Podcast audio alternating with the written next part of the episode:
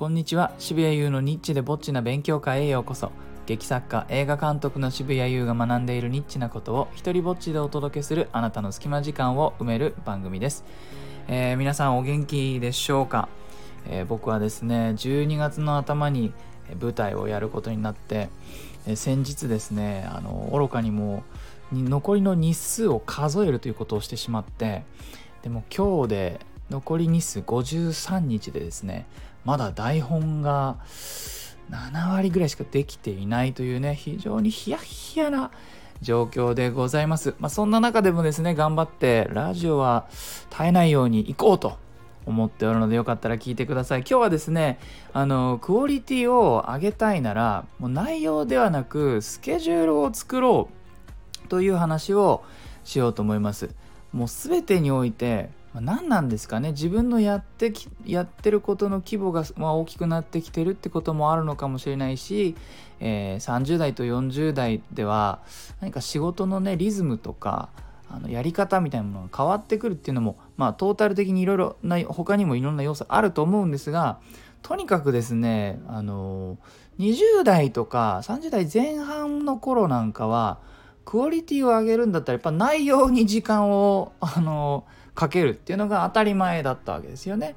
えー、映画にしても舞台にしてもとにかく一日中書いたり調べたり書き直したりっていうことに時間をかけるのかけるっていうことを積み重ねて、え物事を、まあ、その作品のクオリティを上げていくっていうのが、まあ、当たり前だったんですけどもどうも最近違うんですよね。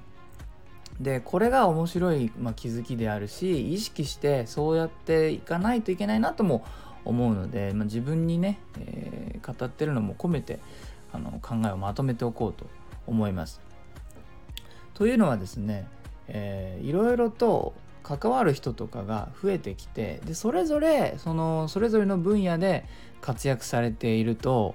あのクオリティを上げたいつまり仕事のできる人たちですよねえー、に声をかけようってなってくるとですね皆さん結構先まで仕事が埋まってたりブッキングされてるわけですよ。そうすると何かやりたいっていう時に あの思いついていいのができたらそのいい台本なり何なりを持ってアプローチしようではあのスタートできないんですよね。スタートするまでにまた半年とか1年先になっちゃうんです。声をかけたい人たちがもうそれぐらいは埋まってるような人たちだから。えー、ね、あの一つ、まあ、あの近いところで例をとっていくと今僕のね、えー、次の本の、えー、表紙のデザインをデザイナーさんに、え頼む段取りをいろいろとやってるんですけれどもで普段はですねニューヨークで活躍あの活躍されてる方ででたまたま帰国するよっていう連絡があってああじゃあその時にちょうどね僕の次の本を出すからえっ、ー、と、いる間にお願いしますみたいな流れになってですね。で、えっ、ー、と、10月に帰るからみたいな感じで、おじゃあ分かった、それ以降でお願いしますって、OK! みたいな感じでやり取りしてて、で、この間、ふと、あれ？そういえば10月に帰るって言ってたけど、なんか勝手にね、僕は その、そのニューヨークが一時的な、あの、滞在で、でこっちに戻ってくるっていうのはもうずっと戻ってくるのかなみたいな思い込みがあったんですけどもあいやもしかしたらこっちが一時的な可能性あんなと思って。であのそういえば日本ってなんかずっといるの？それともなんかちょっとして帰るの？って言ったらあ10月いっぱいで帰るよみたいな連絡来ていえしそれ言えしと思って。それで急遽急遽今月中にその本の表紙をまあやんなきゃででもちろんそのそのことを知っている日本にいる僕みたいな人間が他にもゴロゴロいるんだと思うんですよ。んであのちなみに空いてる日ってあの10月後半であるって言ったらもう1個ぐらいしか空いてなくて これ17日しか空いてないんだけど、まあ、丸1日何か作品作りに開けられるとしたらその日しかないみたいな返事が来てもうそれだったら言えしみたいな。な、なんでそうやって全て包み隠すのかと。えっ、ー、と、まあ、それでですね、えー、もう大スクランブルして、えっ、ー、と、ま、待って、もうその表紙をやるとしたらいろいろと、あの、揃えなきゃいけないわけです。ねでそのそのデザイナーさんはえっ、と人の体にね、えー、絵を描く人ででその写真を撮ってその写真を本の表紙にするとでこれを実現するためにはじゃあ何が必要かって言ったらもちろんそのアーティストさんとあとそれをやっていいっていうスタジオですね。で大抵の写真スタジオっていうのはあのそういう絵の具とかは禁止なんですよ。だからそれが OK な場所を見つけるかあるいは OK な場所で絵,、えー、と絵を描いて移動してスタジオで写真を撮る。でもあんまり移動の距離が長いとそのあの絵が欠けてきたりしちゃって撮れてきちゃったりするから近くなきゃいけないですよね。えー、それともちろん写真を撮る人も抑えなきゃいけないしモデルさんも探さなきゃいけないという揃えなきゃいけないものがまあ軽くあの4つ5つあるわけです。それで おいおいおいおいってなってこれなんですよね。なのでまだ内容が決まってないのにもう来週の日曜、まあ、6日しかないやそのね表紙を、えー、のデザインとかをやるのにまだそれがどんな表紙で内容がどんな感じになるのかっていうのはあの僕がね本の内容はちょこっと伝えてあるんですけれどもじゃあそのアーティストさん側からこういうデザインどうですかっていう話とかはまだしてなくてですね今日あと2時間後に Zoom で、えー、ちょっとお話しするんですけれども、まあ、こんな風にしていい人と仕事するクオリティを出せる人を、えー、仲間に引き込もうと思うとあの内容の方に時間かけてる暇がなくなってしまうんですよね。その人の時間をとにかく抑えなきゃいけないそれが先ででこれはまだあの1人だけ抑えれば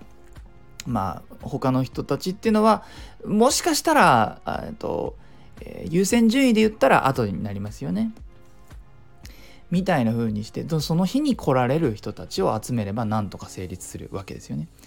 えー、っていう風にもうとにかく時間を抑えなきゃいけない。僕もなんか前回の放送でも時間だ時間だみたいなこと言っててもうね時間に追われてる人生でですねついに昨日だったか一昨日だったか夢にもなんだかの怪物にあの 追っかけられるっていうゾンビみたいな親戚のおばちゃんがなんだかゾンビみたいな感じになってね追っかけてくるっていうもう何も夢の中まで何かに追いかけられることなくないですか？ねえちょっと渋谷さんかわいそう。てなわけでクオリティを上げたいんだったらとにかくですねスケジュールを先に作っていかなきゃいけないなってそれは意識的にやっていかないとあのこれから規模もどんどん大きくなってで舞台なんかもっとあの抑えなきゃいけない人の人数が多いのでやっぱりどんどんスケジュールから先に作っていかなきゃいけないんだなということを、え強く思います。でまたねクオリティって必ずしもその時間をかければ良くなるわけではないっていうのは実はあの研究結果で証明されてるんですよね。なんかあのもうちょっと出どころ忘れちゃいましたけど結果だけ覚えてるのがあって、まあ、大学の研究結果で2つのグループにその大学生たちを分けてで1つのグループにはそのあなたたちはあのなんかプロジェクトやらせるんですけどあなたたちはえ、ー、といくらでも時間をかけていいのでとにかくクオリティ重視で1個完成させてくださいというふうにして、えー、動かした。でもう片方のグループはクオリティはどうでもいいからとにかく数を出せと。っていうふうにして2つのグループを一定期間、まあ、あの稼働させたんですね。そしたら量もクオリティも出したのはたくさん作れっていうふうに言われた方のグループだったそうです。もちろんその中にはクオリティの低いものもあったんだけれども高いものもちゃんとあったって言ってその高い方は、えー、クオリティ重視でやったグループよりも高かったんでね。えー、という結果も出ているのでとにかく時間を抑えていこうというお話でした、えー、最後にお知らせです、えー、LINE 公式アカウントで構想6年の舞台底なし子の大冒険制作の裏側を発信しています、え台本キャスティング演出美術衣装照明音響宣伝集客などもう山のようにある課題をどうやってクリアしていくのか、えお見せします。無料です。情報を受け取ってくれることが僕の励みになりますのでよかったら概要欄から友達追加してください、えいいなと思ったらハートマークをタップしてください。Twitter もやってるのでよかったらそちらもフォローしてください。許可も上演料もいらない日本初の一人芝居コレクション。モノローグ集穴は Amazon で好評発売中です。サイン本が欲しいよという方は僕のオンラインショップ渋々屋をチェックしてください。では渋谷優でした。